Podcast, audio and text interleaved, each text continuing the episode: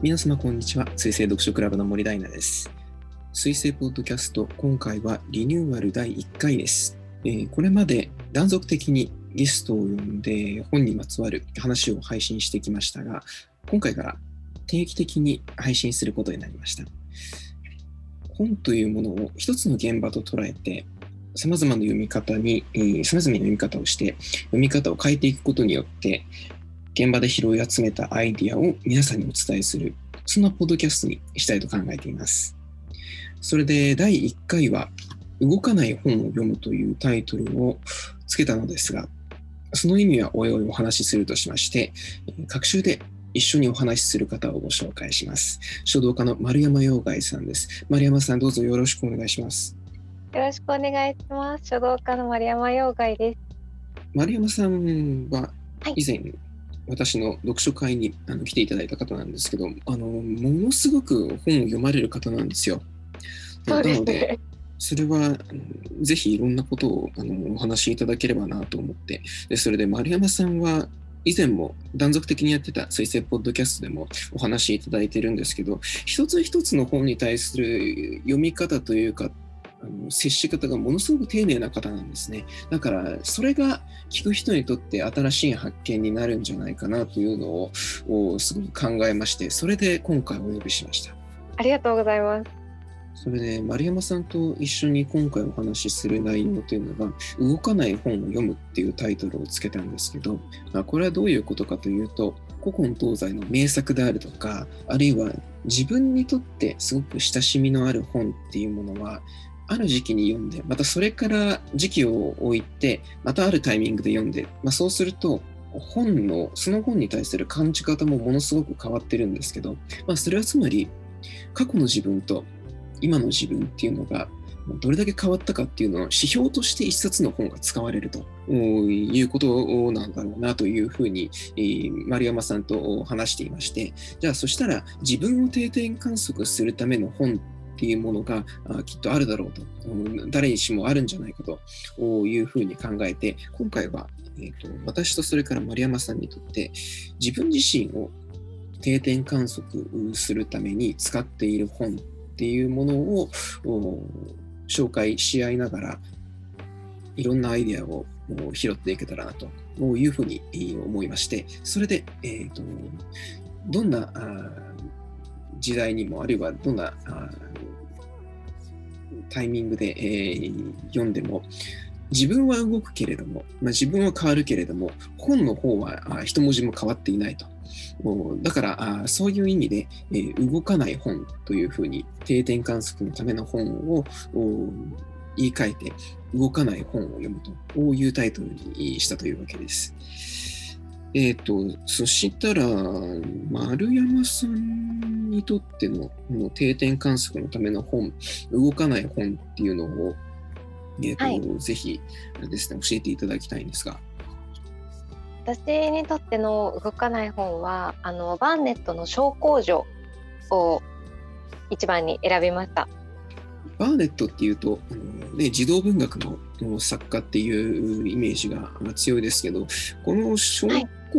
場は、丸山さんは一番最初に出会ったのっていつでした？いつなんでしょう。もう多分記憶にないので56歳なんだと思います。すごくちっちゃい頃ですね。えこの小工女ってま、まあ、あの日本だとアニメにもなったりとかあとはあのテレビドラマにもなったりしてるんですけど、はい、これはあれですかね。誰かに言われて読んだっていうよりも自分で手を伸ばして選んだ本なんですか？はい自分で多分そうだと思います。覚えてないけどでも昔から本は結構自分で全部選んでたのでこの本もその一つだと思います。うんさあそしたら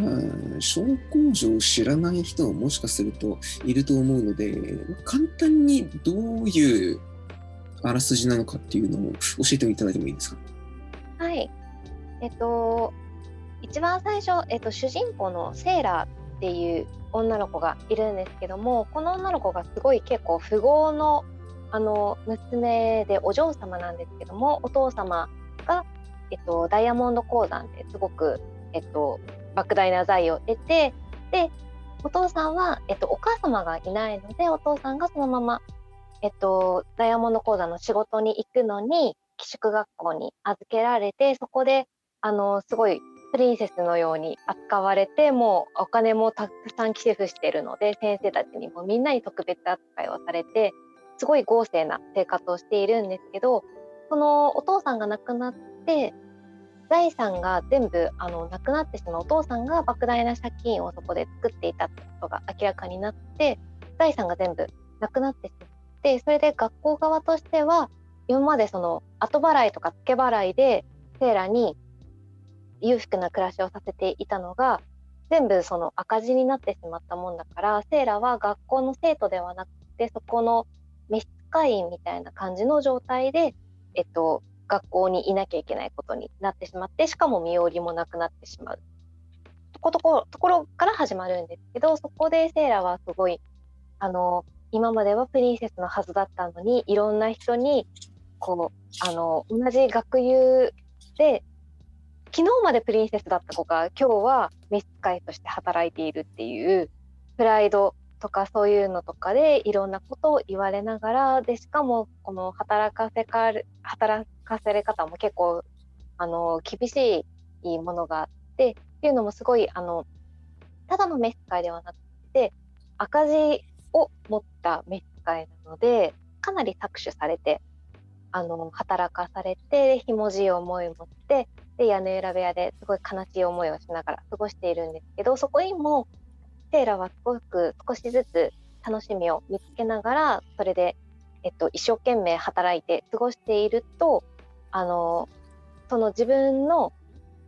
えっと、父親の知り合いが自分のことを探しているってことが発覚してでなぜ探しているのかというとセーラーのそのお父さんがあの本当は破産しなかったって言われていたダイヤモンド鉱山が実はちゃんと発見されていてそれでそこにあのすごい莫大な資産が出来上がっていてでセーラーの今までのその赤字の付けとかも全部なかったことになるしあの子はプリンセスに戻れるんですっていう風になって本当に最後はそのシンデレラストーリーのようになってあのセーラーは無事にそのえっとお父さんのお友達のお家に引き取られてでさら幸せにプリンセスのように暮らすっていうので終わる話です。うん、こう僕らはシンデレラストーリーっていうものは、まあ、ちっちゃい頃から多くの人が何かしらの形で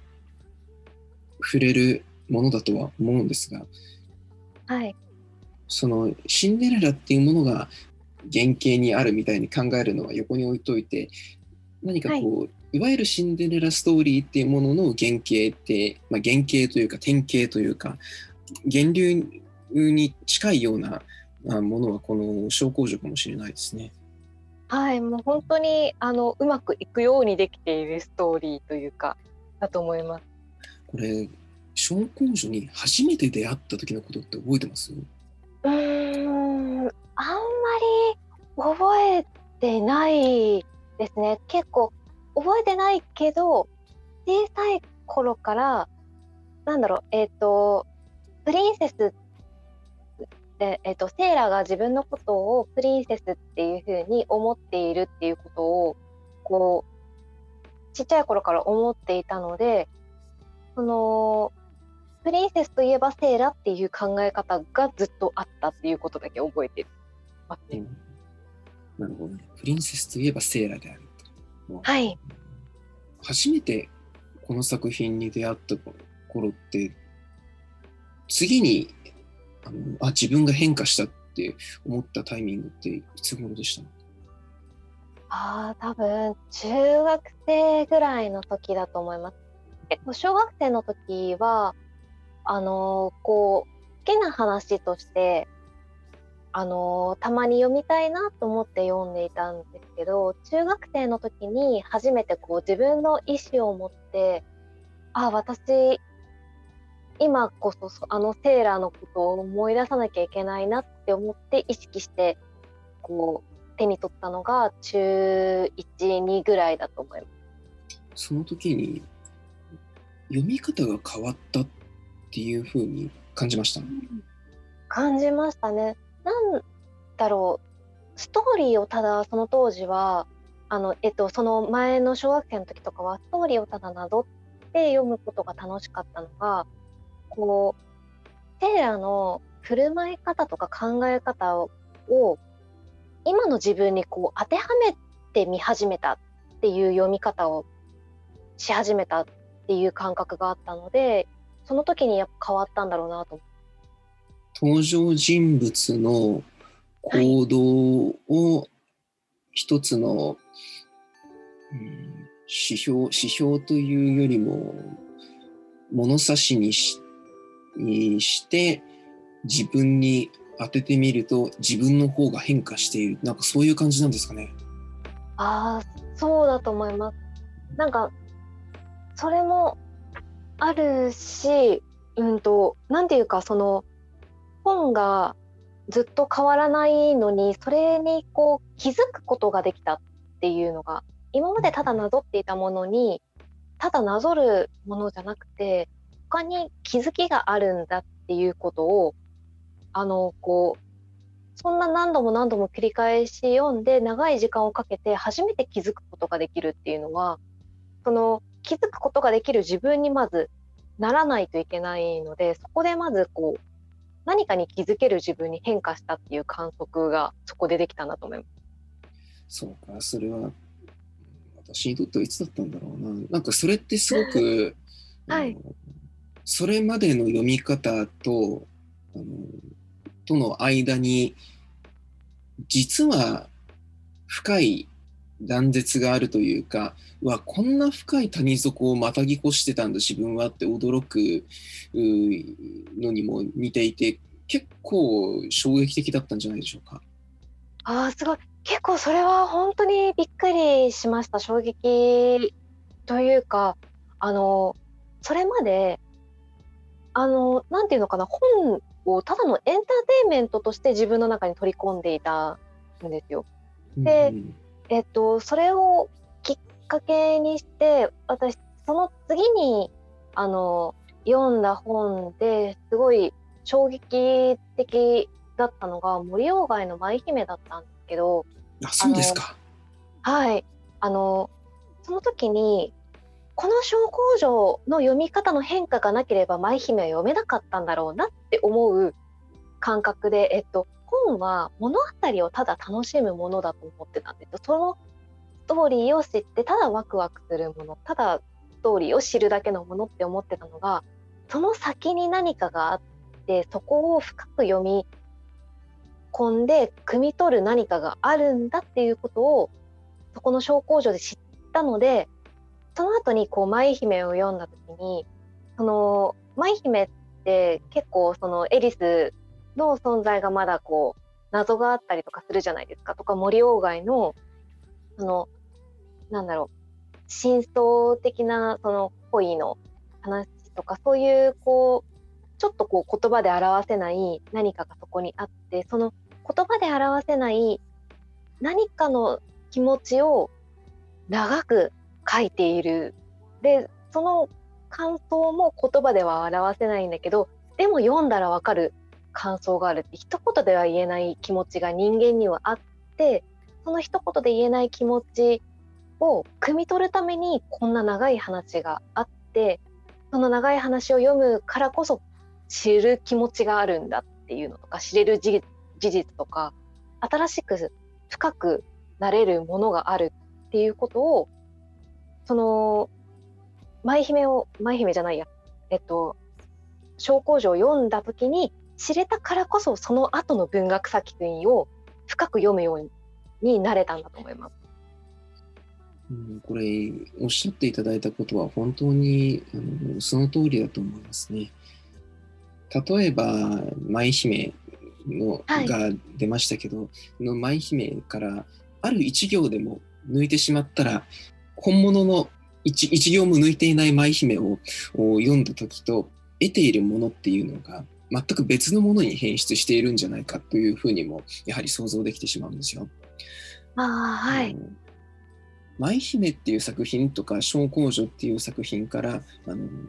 得られるものを一つの単語に収めようとかあの1行とか1,000文字とかの感想文に収めようとしても到底無理な話じゃないですか。でもそれは、はい、あの自分が得たものっていうのが丸々一冊から得てるからなんですよね。あの意外と、あのその原因というか一言に収められない答えというのはシンプルで一冊丸々自分が読んだからあの簡単な言葉で収めることができないというだけなんですけど、まあ、文学とかあと言葉で構築されたものっていうのはそういうものだっていうふうに気づいたところから何かとても言葉そのものに触れる読書が始まるというか、うんうん、いろいろな違いっていうものを考慮した上で読める読書っていうものが始まるっていうことなんだろうと思いますね。うんうん、うん、そうですね。小根性を、はい、定点観測に、まあ、結果として定点観測に使う本になったあわけなんですけど、はい、その中学生以来、はい、読んであまた変わってるああまた変わってるっていうふうに思ったタイミングってあります？あ結構あってえっとすごい分かりやすいタイミングだと私がその高校生になった時とかにあのこう結構なんだろうな忙しい毎日を送っていって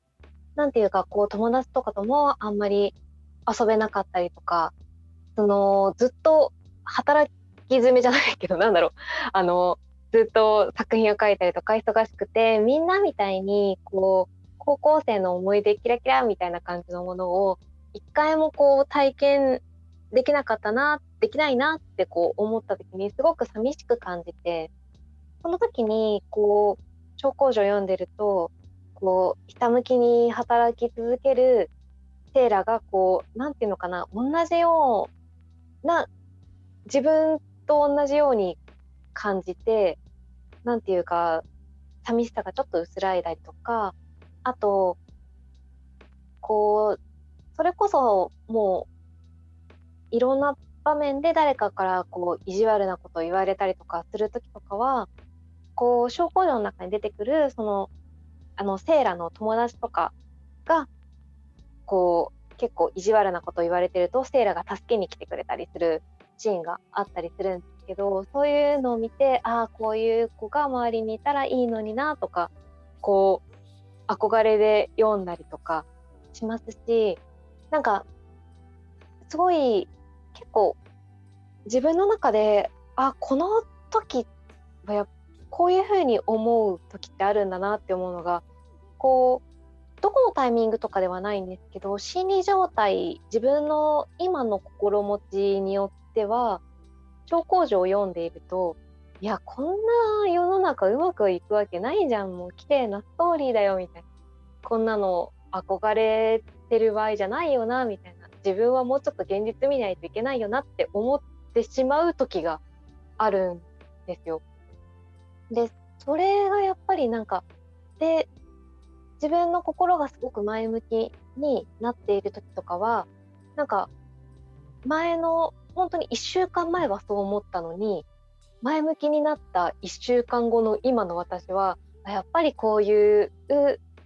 テーラーみたいな生き方に憧れるなってやっぱり思ったりとかしてその自分の精神状態だけでもすごくなんか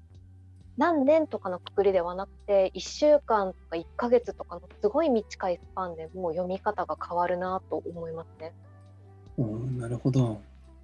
反感を持ったっていうことはありますか？あのいやこんなうまくはいかないだろうとかあるいはセーラに対してあまりいい印象をあるタイミングから持たなくなったとか。あーありますよありますよなんか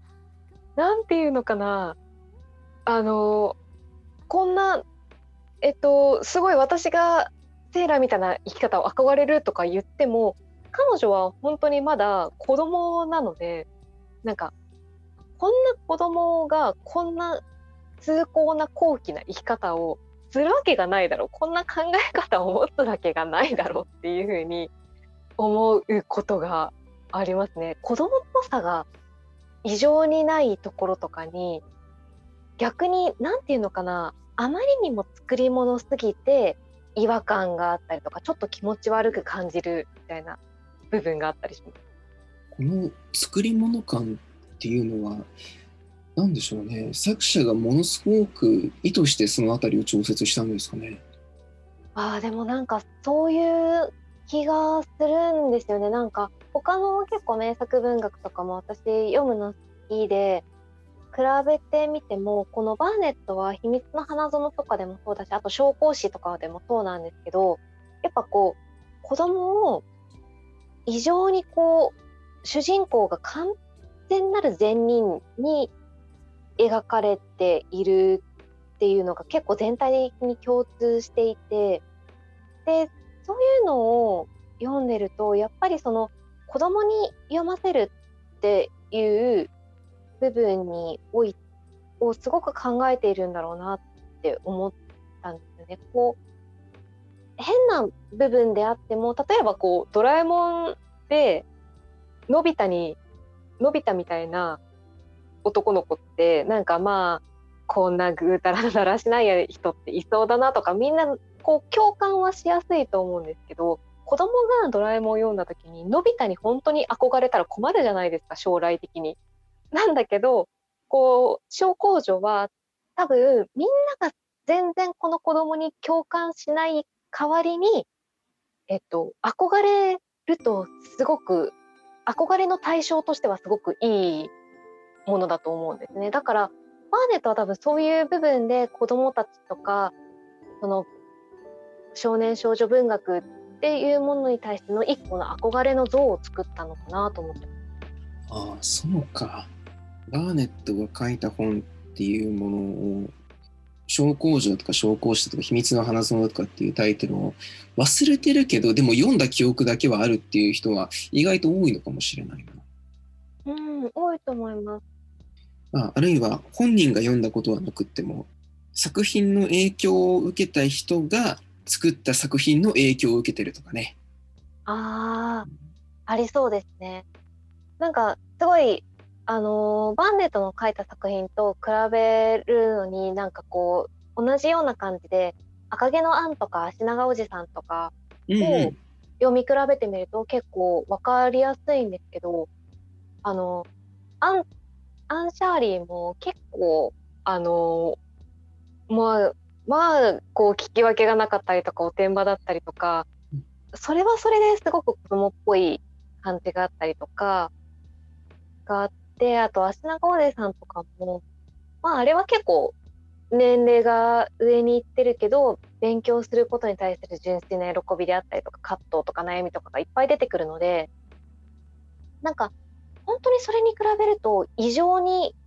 あのセーラに対してはこうマイナスな感情とかはほぼ描かれてない憎しみとかも書かれてないんですよね。こう今でもたびたび読みます？小工女って。ああ読みます読みますよもちろん。なんかこういうタイミングに開きたくなるとかそういう契機っていうのはありますか？ああありますね。なんかあのー私なんていうのかな。自分が何かの決断を迷っている時とかうん。あとなんかこう私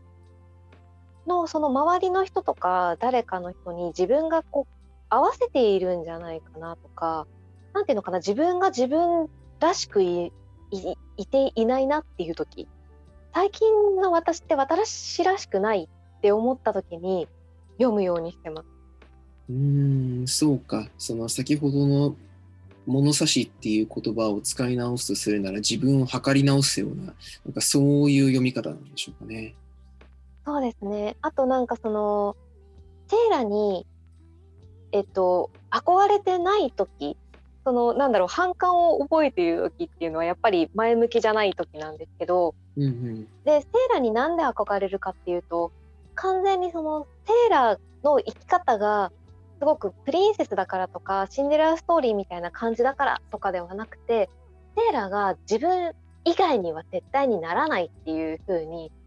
あの決めているんですよ心の中で必ず。その自分以外の生き方はしないっていう風なことをずっと描いているんですねこの小工場の丸々。で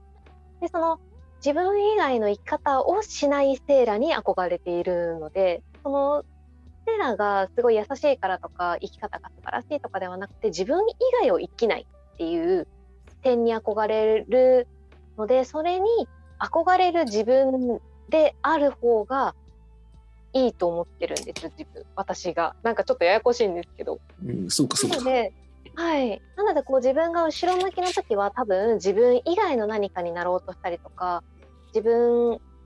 のなんか能力とか自分じゃない部分で何か頑張ろうとしていたりとかしている時にやっぱりこう後ろ向きだったりとかセーラにすごく反感を持つような心を持っていてそれでこう前向きな時とか自分らしい今頑張れるみたいな時とかなんか私はこういう風にしようってこう自分でちゃんと決められた時とかはこうセーラに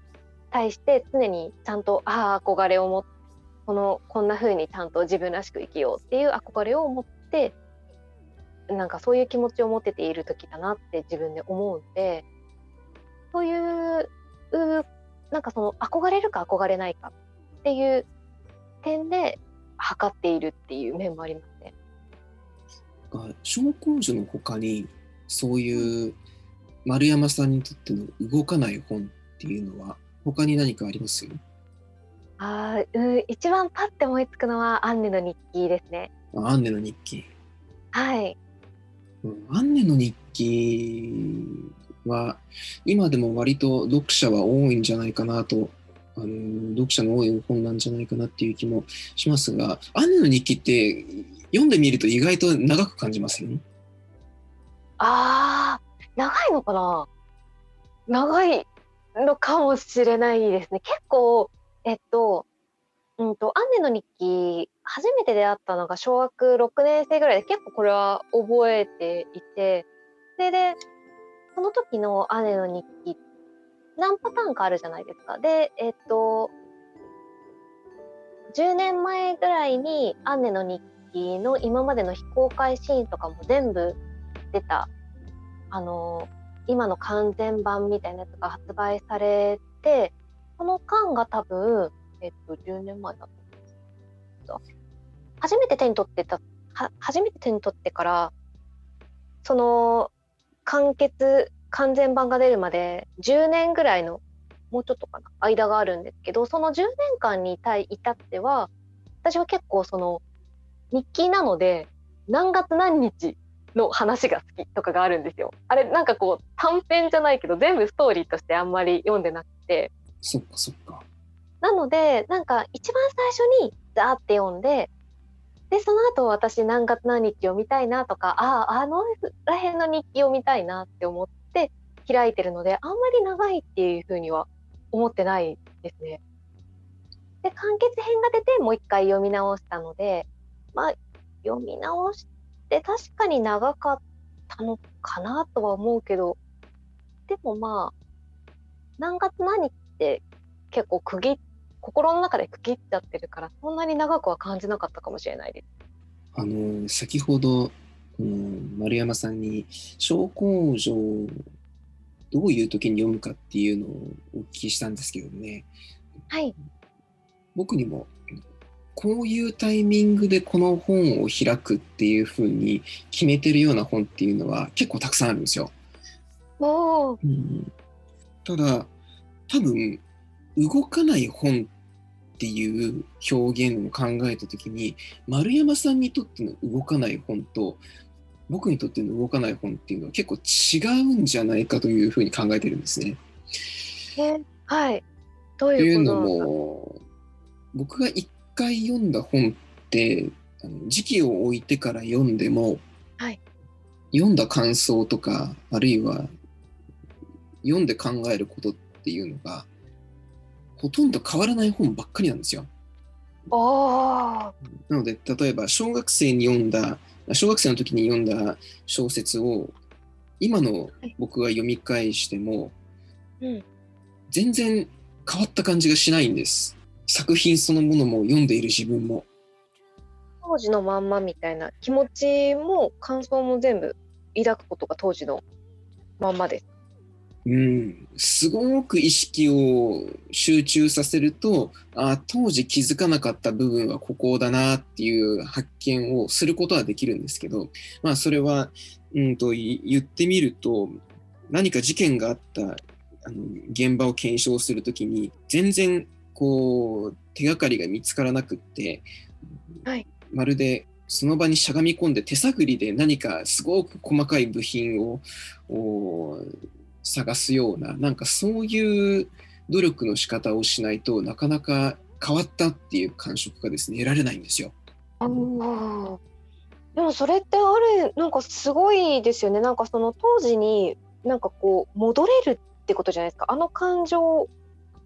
に戻りたいって思ったらこう戻れるじゃないけどうん、そうなんです。そうあの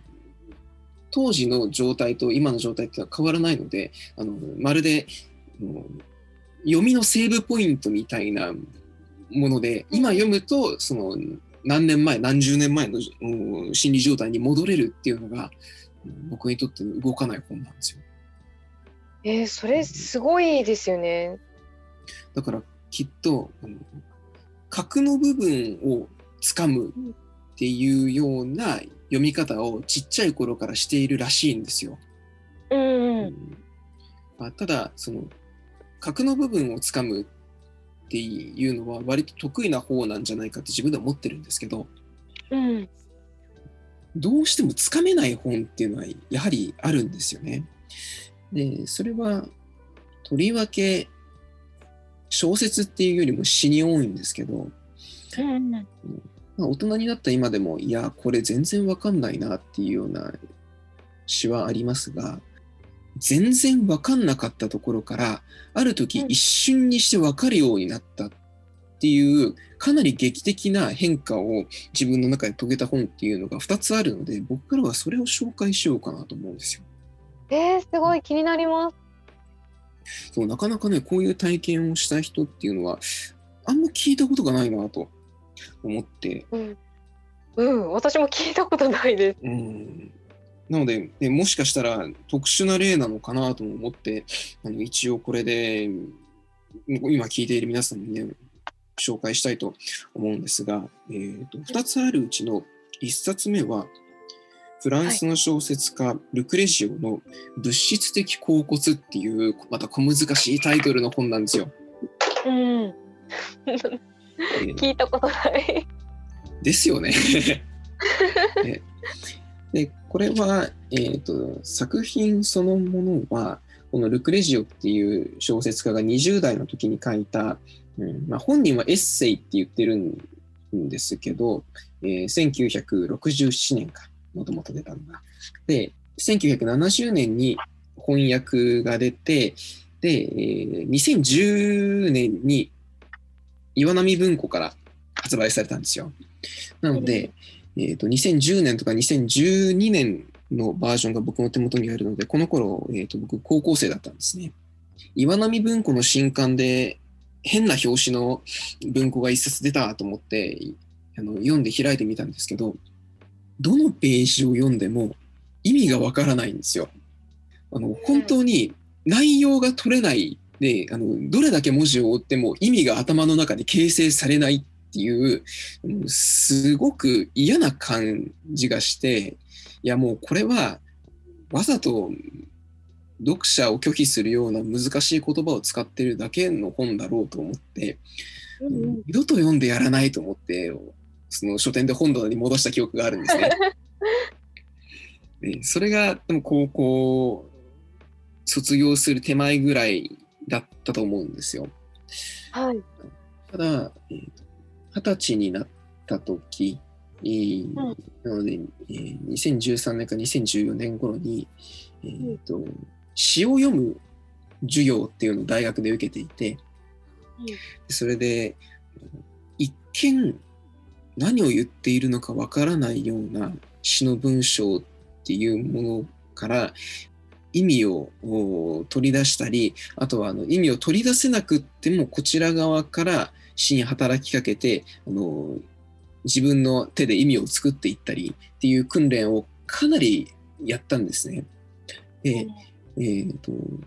その講義を受けた後でこの物質的甲骨が大学の目の前の本屋に、えーと、棚出しされていたので、うん、もしかしたら今これを手に取ったら読み方が変わってるのかなと思って、うん、あんなにあの絶対手に取ってやらないって思った本を手に取って開いたんですよ。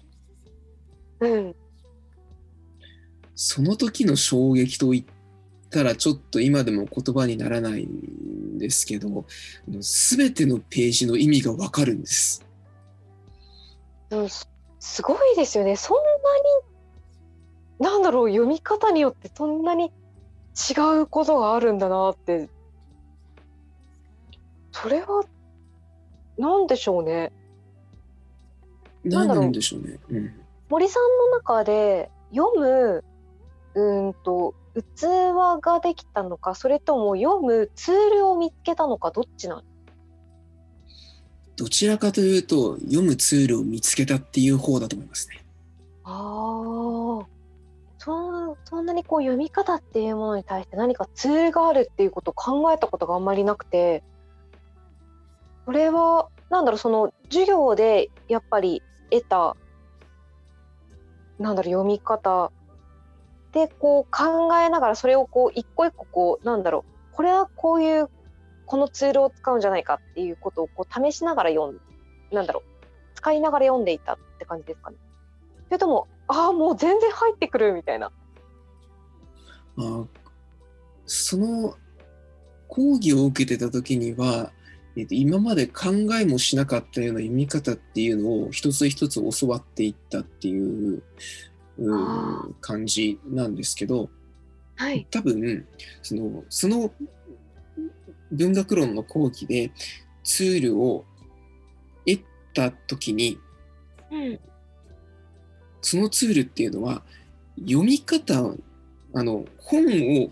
読むためのツールでもあったけれど今さっき丸山さんがあの言ってくれたみたいに読む器を広げるためのツールでもあったと思うんですよね。あなのでおそらくその道具の機能が同時に作用したことによって、うん、今まで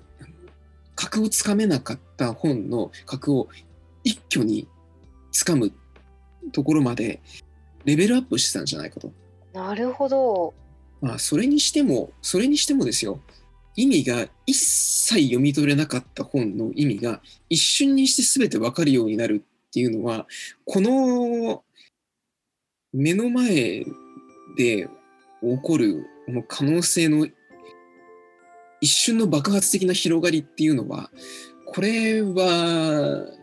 まあこの後お話しするもう一冊でも起こるんですが、うん、このこの体験っていうのは人に話すと羨ましがられるものではありますね。うん、うん、なんかしてみたいですそういう体験を。なんかえそれってあごめんなさい 飛んじゃった。そういうのってなんだろうこうそのツールを得たことによってその本を読めたじゃないですか。それでその本を読む以外に何か自分の日常生活がなんかあれって変わったこととかってありますか？読読めたことで。それはですねたくさんあるんです。へちょっとこれはこれで一つ独立してポッドキャスト一つできるかもっていうぐらいあの、うん、たくさんありまして、うん、うん、簡単に言うと、うん、人間って自分が感じてる世界っていうものが、まあ、あるいはあの自分が生きてる社会っていうものを99%ぐらい言語で理解してるものなんだろうなとは思うんですよ。でも言語で自分の中で構築されてるものっていうのは書き換えが可能だっていうものを確信できたのはこの体験があって以来ですね。ああ、なんあすごい。わ、本当ですね。その話、1時間まるまる聞きたくなる話なんですけど、だ今、今度の方がいいですかね。あ、うん、これは今度の方がいいかもしれないですね。すごい胸が、えーってなりました。うわ聞きたいけどちょっと我慢します。どどうぞ続けてください。まあね、その自分のあの中にある例えば記憶だとか感情だとかっていうものは記憶とか感情そのものは言語じゃないんですけどただ、はい、えーと、それを自分で認識する時にはどうしても言語を使ってるんですよね人間って。うん、ところがある技術その文学の世界で培われてきたあの鍛えられてきた発明されてきた技術道具っていうものを使うことによって自分で自分の感情とか自分で自分の記憶の言語表現っていうものを書き換えることができるんです。でそれを書き換えると感情とか記憶そのものの方が変質していくんですよ。へえー、はあ面白い。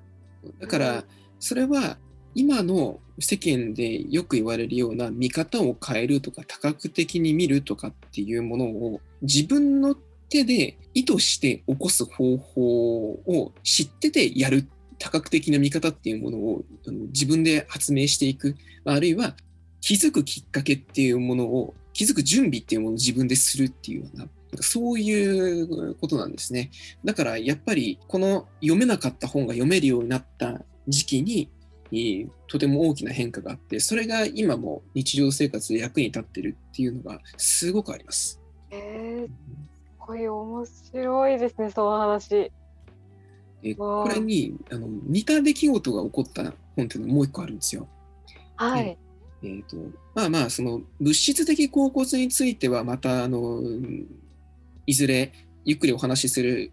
機会もあるかと思うんであの内容についてはまたあの別の機会にお話ししようかなと思うんですが、えーと、うん、もう一つの本っていうのが、えーと、僕が大学のゼミにいた時にあるゼミの日がちょうど僕の誕生日だったんですよ。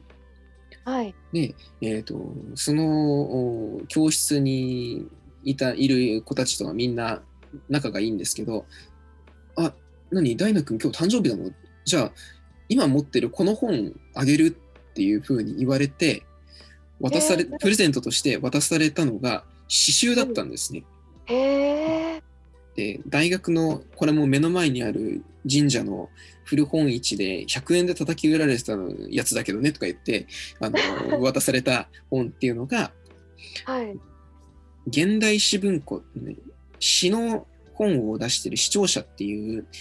出版社から出ている現代詩文庫の第1巻。これが田村隆一っていう詩人の詩集なんです。で田村隆一っていうのは、まあ、もちろんこの渡された時には全然そんな知識なかったんですけど、第二次大戦後の日本の詩人の代表格なんです、えーうん。うん、ただこの本ももらって1年ぐらい頻繁に開いてたんですけどわからないんですよ。ここで本に出てくるそのイメージ、あるいはあの名詞、出てくるものの選び方の面白さっていうのは、なんとなく味わってたんですけど、うん、なんでこんな自分が理解できないような文章を延々と延々と書けたんだろうっていうのが理解できなくって、まあ、つまりそれってコアの部分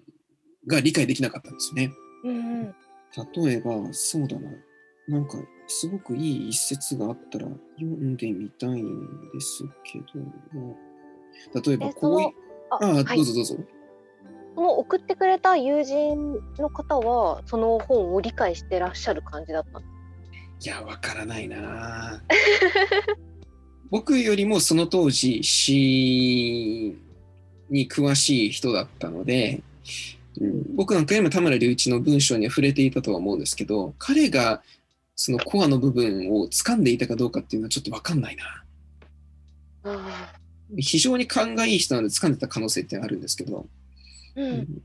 これこの田村隆一っていう人が残した言葉をどうやって処理しようかっていうのが、1年か2年ぐらいずっと自分の中で課題として残ったんですね。うんうん、でその時にどうしても意味がわからなかった文章の一つ、まあ、全部、全ページわからなかったんですけど、そのうちの一つっていうのが、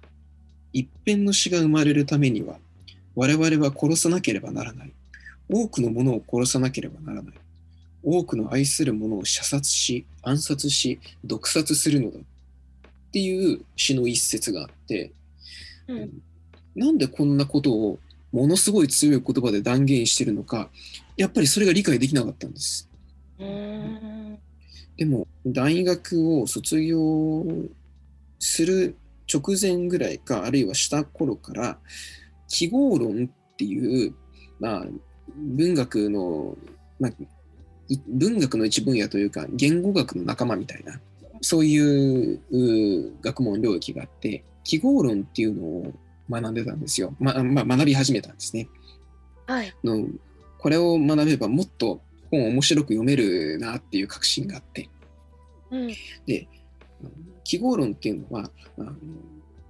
言葉を一つの記号とみなすしあるいは人間にとっていろんな出来事っていうのは一種の記号として認識されるんだっていう見方に立って記号を分析していく研究していくっていう学問なんです。なので先ほど言ったようなその人間は感情とか記憶っていうものをうん言葉で認識してるっていうのも、まあ、あの記号論的な考え方、まあ僕自身は記号論的な考え方じゃなくてあのそれが本質だと思ってるんですけどまあまあそれはあの一つのあの見方に過ぎないかもしれないのでもしかすると僕がさっき言ったこともあの記号論の内側での話かもしれないです。ただ、その記号論っていうものを学んだ学んでいった後に、うん、プレゼントされてから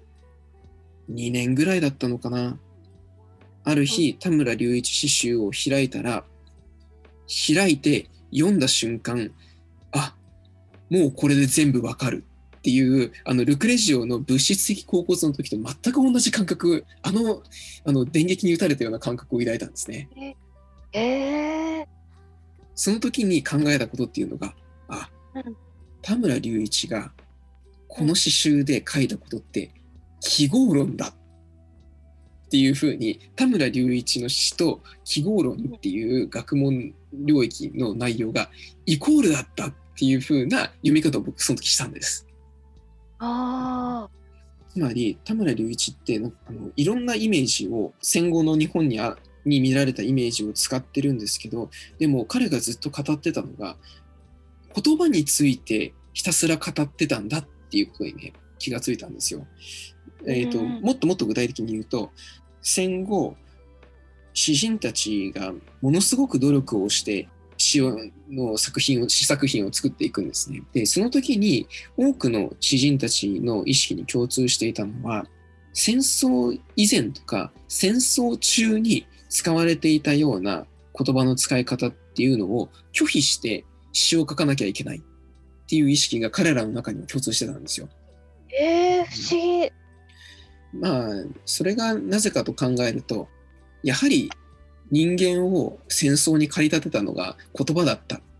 ていう事実だとかあるいは詩人とか小説家とかが戦争を推し進めていくう体制側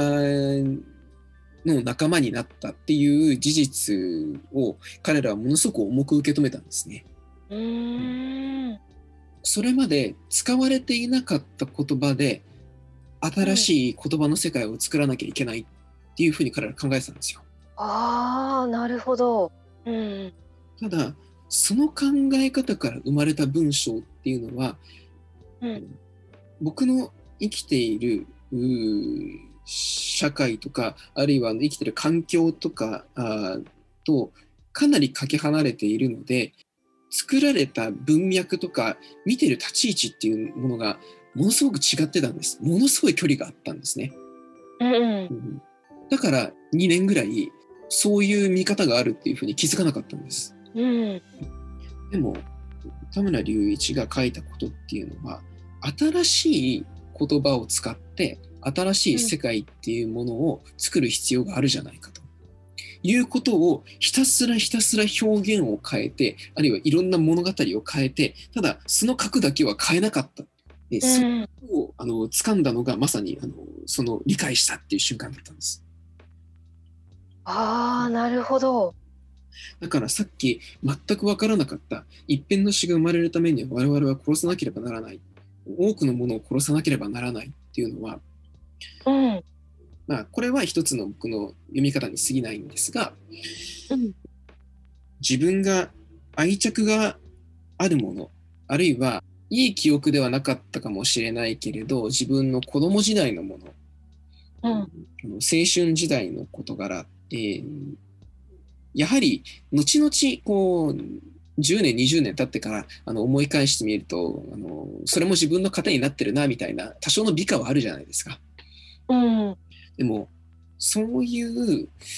美化された思い出とか楽しかった過去の思い出っていうものをうん全部自分の手で葬った上でしか新しい時代は築けないなっていうふうにこの詩では語られてるんだというふうに理解したんですね。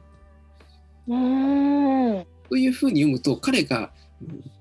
その詩集の中で何度も繰り返す断言の口調とかものすごく強い表現っていうもののあの、うんをなんで使ってるのかっていうのがやはりそこで理解できるんです。全部あの一度にあの鍵を開けるかのように解読できるんですね。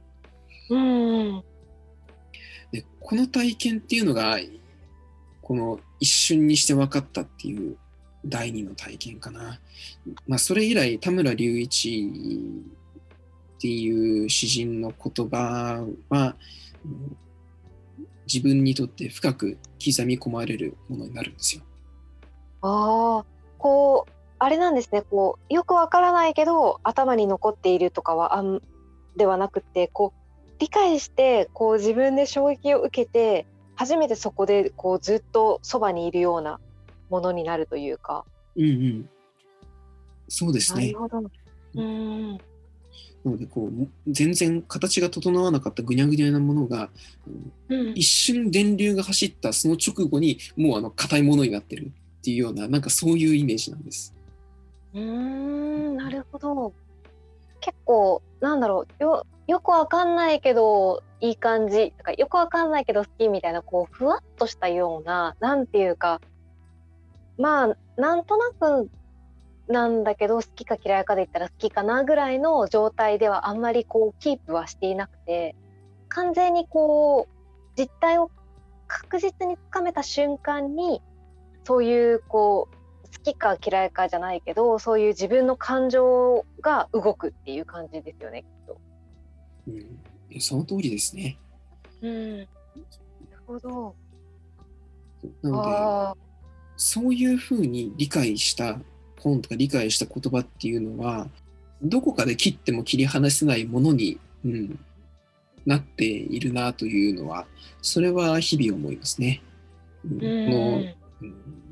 血肉になっていて自分の中からは分離し得ない言葉っていうものになったなと。うんそうなので丸山さんにとっての小公女みたいに一つの物差しで自分を測っていくっていうのとは、うん、やはりちょっと違う異質な定点観測ですね。うん、そうですよね。なんかそのなんだろう。あれですよね。自分の私は自分がどういうふうに動いてるのかっていう時に自分の変化を知るために読み返したりするけど森さんはこうあのこれが今あの時の感情が必要だっていうこうなんか整理しておいてある棚からこう今必要なものを引き出すような感じですよね。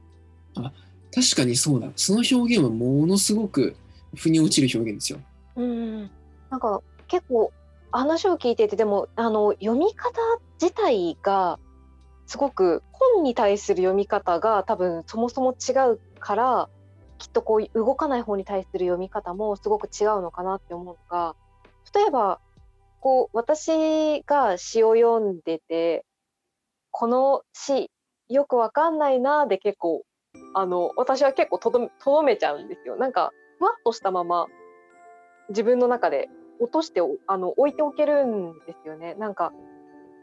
言ってることはあんまりよくわかんないし何を伝えたいのかもあんまりよくわかんない読み方もあんまりよくわかんないけどでも好きっていう状態で私は結構とどめておいけちゃうんで。森さんは結構そこに対して真相まで全てを解明したいってこうはっきり知りたいっていうこうチューブラリンであんまり置いておけないっていう感じがその本に対する読み方がまず違うんだなって思います。あなるほどね確かに、ね、あの多くの人は自分の好みで本を選んで表現を選んで読んでいってチューブラリンの状態にしておくっっていう読み方はあの、まあ、多くの人がきっと取ってる方法だと思うんですね。僕自身もそういうふうにしておこうっていうふうに決めている本もいくつかあって、まあ、それは核の部分をそんなに探さない方がむしろその詩人からインスピレーションをたくさんもらえるかなというかあのイメージが時間によって変質していく丸山さんにとってのこの小工場の読み方ですよね。だからあのあその方向にあの持っていくようにしている詩集っていうのもあるんです。ただ、核の部分を掴んでその詩人とかその一冊の本のあの全容を知るなるべく明晰に知るようにしたいっていう思いはそれはそれで常にあるんですよ。うん、うん、だからそれが一度できなくってある域値を自分の能力値が超えた時に全部理解できるみたいなやはりそういうことが起こったのは真相部分まで行って本当に基盤になっている部分を理解したいっていう思いが常にあるからなんでしょうね。うんなるほどこうそこで多分深く理解するからこそセーブポイントになれるでしょうね。通過点っていうよりも本当にそこできちっとなんだろうとどまってるからこそそこの地点がすごくちゃんとした目印になって明確に戻ることができるっていう感じがしますね。うん、あそうだなんかそれを言われてセーブポイントっていう表現がやっぱり正しかったなと思いました。確かにその通りですね。うん、そうなので読めなかった本のリストっていうのが常に頭の中にあるんです。えー、すごいですよね。なんかえそれってあのなんだろう自分がどんな風な自分になってこの読み方が分かったら読めるんだっていうこう見通しとかってそういうのってあるんですか？ありますね。あ、うん、あるんだ。そうあのこの辺りの本、まあ、ここら辺の別の本を読めば近づけるかもみたいな予感はあって、うん、まあそれにねあの実際に時間を割けるかどうかっていう問題があるので、うん、読めない本リストの中に入ってしまっているわけなんですが、うん、でもこの本読めなかったんだよなでもいつか理解できるだろうなっていうふうに記憶してる本の、ね、リストっていうのは、うん、あるんですよ。うん、なんかそれってあのこう読めないけどこの将来きっと自分がそこできっちりセーブをしてセーブポイントになるような動かない本になるだろうなっていうことまで結構確証できているからこそなんかこう読めなかった本リストに入れてるわけじゃないですか多分。うんうん。そうですね。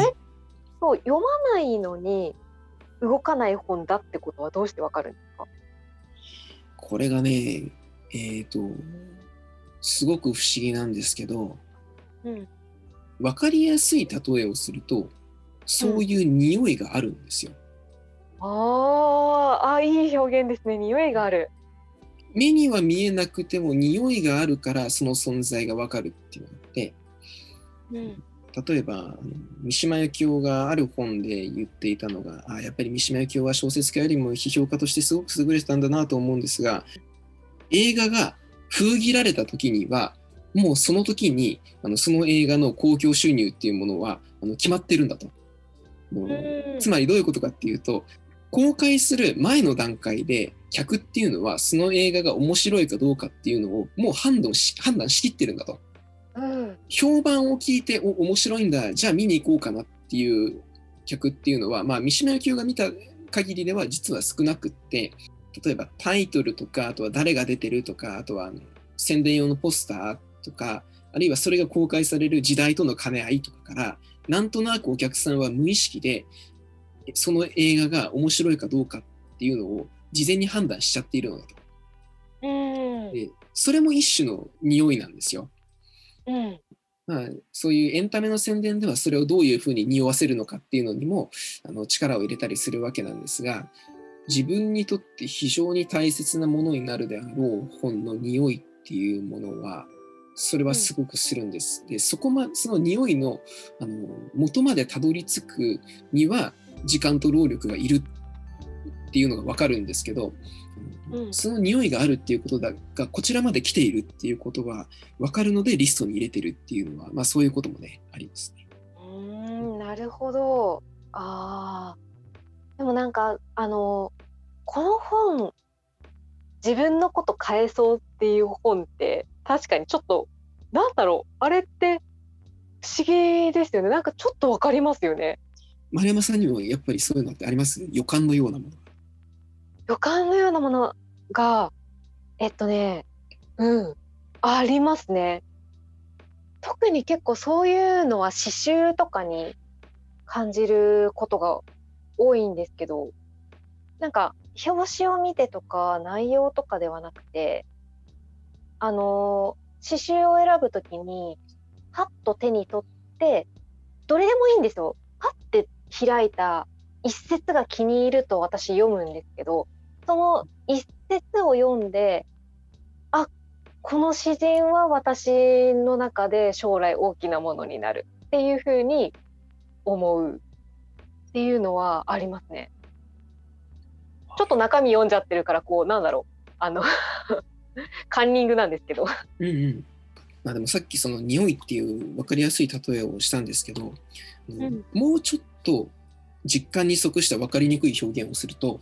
うん、読めないんだけど読めるっていうことなんですよね。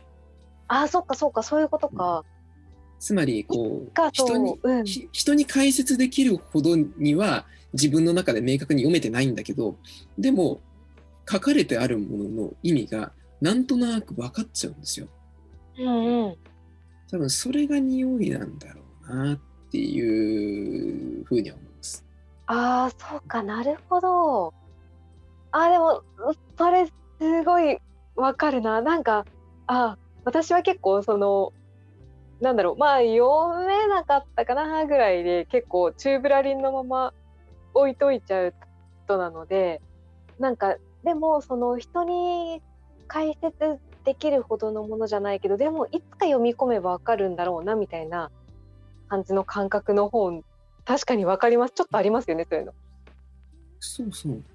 ものすごく簡単なあの、ことで考えると、目の前にある本が自分にとって分かりやすいか難しいかっていうのは大体一目で分かるじゃないですか。うんうん、あ難しい本だなっていうふうにすぐに判断することは日常的に本を読む習慣がある人だったらあると思うんですけど、うん、全く分からない本だったら、うん、難しいか簡単かって判断できないはずなんですよ。読めないっていうことは難易度の判断ができないっていうことなので。うん、例えば外国語の本で書かれて自分が知らない言語で書かれてたとしたらその本があの優しいか難しいかなんてわからないわけじゃないですか。うん、でもじゃあ我々が普段読む本が日本語であると考えた時に、うん、いや、なんか全然知らない単語ばっかり使われてるし、言い回しも難しいし、しかも何百ページもあるじゃないかっていう本は難しいの方に区別されるのが普通だと思うんですけど、でも、難しいって判断できてるっていうことはちょっと読めてるんですよね。ああ、確かにそうか、そうですよね。少なくとも自分のあの読書のレベル感っていうものに照らし合わせていや今これは読み読めないな理解できないなっていうふうに判断ができるくらいには読めてるんです。あ確かにそうするとなんか例えばこうなんだろうあのそれこそ私読めないけどいつか読めるだろうなって思うのに三国志がずっと寝かせてあるんですけど三国志ですか 三国志をね読んだことがないっていう。なんかでも私あの家族全員三国志読んでて三国志みんな知ってて。なんかで私その書道やってるとやっぱ中国史って大事なので三国志は読んだ方がいいなってずっと思いつつ歴史が苦手だからちょっと三国志は難しいってずっとこう思ってて敬遠してるんですけどでもいつがこれをちゃんと歴史として勉強すれば三国志は読めるって分かってるんですよね。なんかちょっとすごくラフな話になっちゃうんですけど多分そういう感じの感覚ですよね多分。うん、多分それと同じだと思います。なんかすごいこんなラフにしていいのか分かんないけど。いやいやいや、でもそういうことだと思うな。ああなるほど。そうかそうすると一応寝かせてるっていう感じはするんですかね。こう私もいつか読めるんだろうな本のリストっていう感じは持ってるっていうかとか言われてみればそういう本ってもしかしたら私にもあるのかもしれないなって今考えてますうんうん、実はあるんじゃないかなっていうふうに思います。え実はありそうこれ結構なんかいろんな人にありそうですよね。うん、本人が意識してないだけで、うんうん諦めた本だけどいつか読みたい本っていうようなものはやはり無意識のリストがあるんじゃないかな。あるあ私それだと多分みんなこれはあるんじゃないかなって思うのがあの夏目漱石の「心」は教科書で一番最後の手紙だけ出るじゃないですか。うん、はいはあれい。であれをなんか結構会う人会う人みんなが「いや心ね最後だけ学校で勉強したからいつか全部読んでみたいんだよね」っていう話をよく聞くので。多分なんか教科書とかでい一箇所だけ切り取られたもの。なんかなんだろうな。結構ありますよねでも教科書で。一節い一部分だけ 読まされたやつ。なんか。ああ、源氏物語とか、枕草子とかね。うんそうそうそう。多分みんななんかそういうのでなんかいつかって思ってるやつもしかしたらありそうですよね。ああ、そうだそうだ。なんか最近とかだとなんかそのカラマーゾフもそうだしあとなんだろう例えば舞台とかで「えーっとレ・ミゼラブル」とかそういうのとかもこう舞台で見たりとかあと映画だと何かな最近だと「ホビット」ホビットは結構前ですね。とかなんかそれこそ「ハリー・ポッター」の映画も映画だけ見てるから本一家長いの読んでみたいんだよねとかっていう人結構合うので多分ドラマとかそういうう映画とか舞台とかで見たものを原作一家読んでみたいって思ってる人も結構多いのかなって思ってます。ゲームとかドラマでモンテクリスト博が出てきたから、一時期、えー、本屋の棚に岩波文庫のモンテクリスト博全7巻がダダダと並んだりとかね、なんかそんなこともあありまして、それそれも一つその表れなのかな。うん、でもなんかそれをなんかあれですよねなんかそのいつ読んでみたいで終わるかそれか森さんみたいにちゃんと見通しが立て立ってるっていうのは多分特別だと思います。なんかみんなはこう漠然と私もなんですけど漠然とまあいつかみたいな感じでこう意志のないあの確信のような意志がないしなんか裏打ちもないこういう自分になれれば読めるっていうなんかこう裏打ちもされてないのにまあいつか読みたいなっていう勝手な頭の中に置いてあるけれど多分森さんのリストの作り方ってこの本を読むためにはこういうなんか部分が必要だっていうのをちゃんと分かっていてでちゃんとそこに向かって進んでるっていう部分でこうなんだろう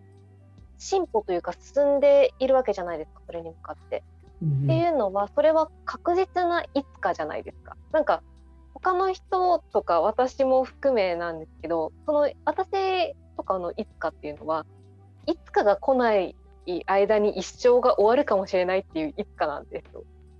でも森さんにとってのいつかっていうのは自分が進歩した先で自分が成長した先にそれが読める達成できるっていういつかだからあのちゃんと確証されてるいつかなんですよね。来ることが決まっているいつかなのでそこが違うなって思います。いや、やっぱり丸山さん呼んでよかったです。えなんでですか？えここまで丁寧にあの本だけじゃなくって人の話を読み解ける才能っていうのは丸山さんならではのものなものなんですよ。いやいや。そんななんかびっくりしました今。突然そんなこと言われて。いや普段話してても本当にそう思うんだよな。いやいや。でもなんかあのその森さんのそういうなんていうのかな。なんだろうこの本とかこういうことを理解するためにはこういうキーが必要なんじゃないかっていうことをこう考えられる人って結構特別っていうかあんまりいないんですよ。なんか本ってやっぱりその私が一番最初に小工場を読んでいた時のようにストーリーを楽しんだりとかただ書いているものを楽しんでいるっていう考え方が、まあ、ほとんどだしそれが本の醍醐味である主体だと私は思っているので別にそれが間違いでもないと思うんですけどでも、うんと、超えるべきものとかそういう、うんとハードルのようになんかそれこそ学力とかテストとかそういう一歩上の自分に進むためのステップアップのものとして、えっと、本をただ読むものじゃなくて積み上げるものとして考えているっていうのは森さんならではのものだと思っていてでその積み上げる時にこの本の次にはこれを積み上げてこれいう経験を積み上げないとこの本のこの次のここまで届かないっていう登り方をするのはそのうんと方法ができるっていう人って特別まあ特別って言ったらちょっと変だけどそういうそれってすごく大事な能力だと思ってるんですよ。だからあのこう森さんにこの本ってあのちょっと分からなかったんですよねとかそういう話とかをちょっとするとこういろんなキーポイントを探るようにしてくれたりとか私が読んだ本の話をでそれをまた鍵にして森さんが自分の本の読み方にまた生かしてくれたりとかそういうあの文学を学問としてきちんと飲み込んでいるっていうのはすごく森さんにとって素晴らしいことだと思うんで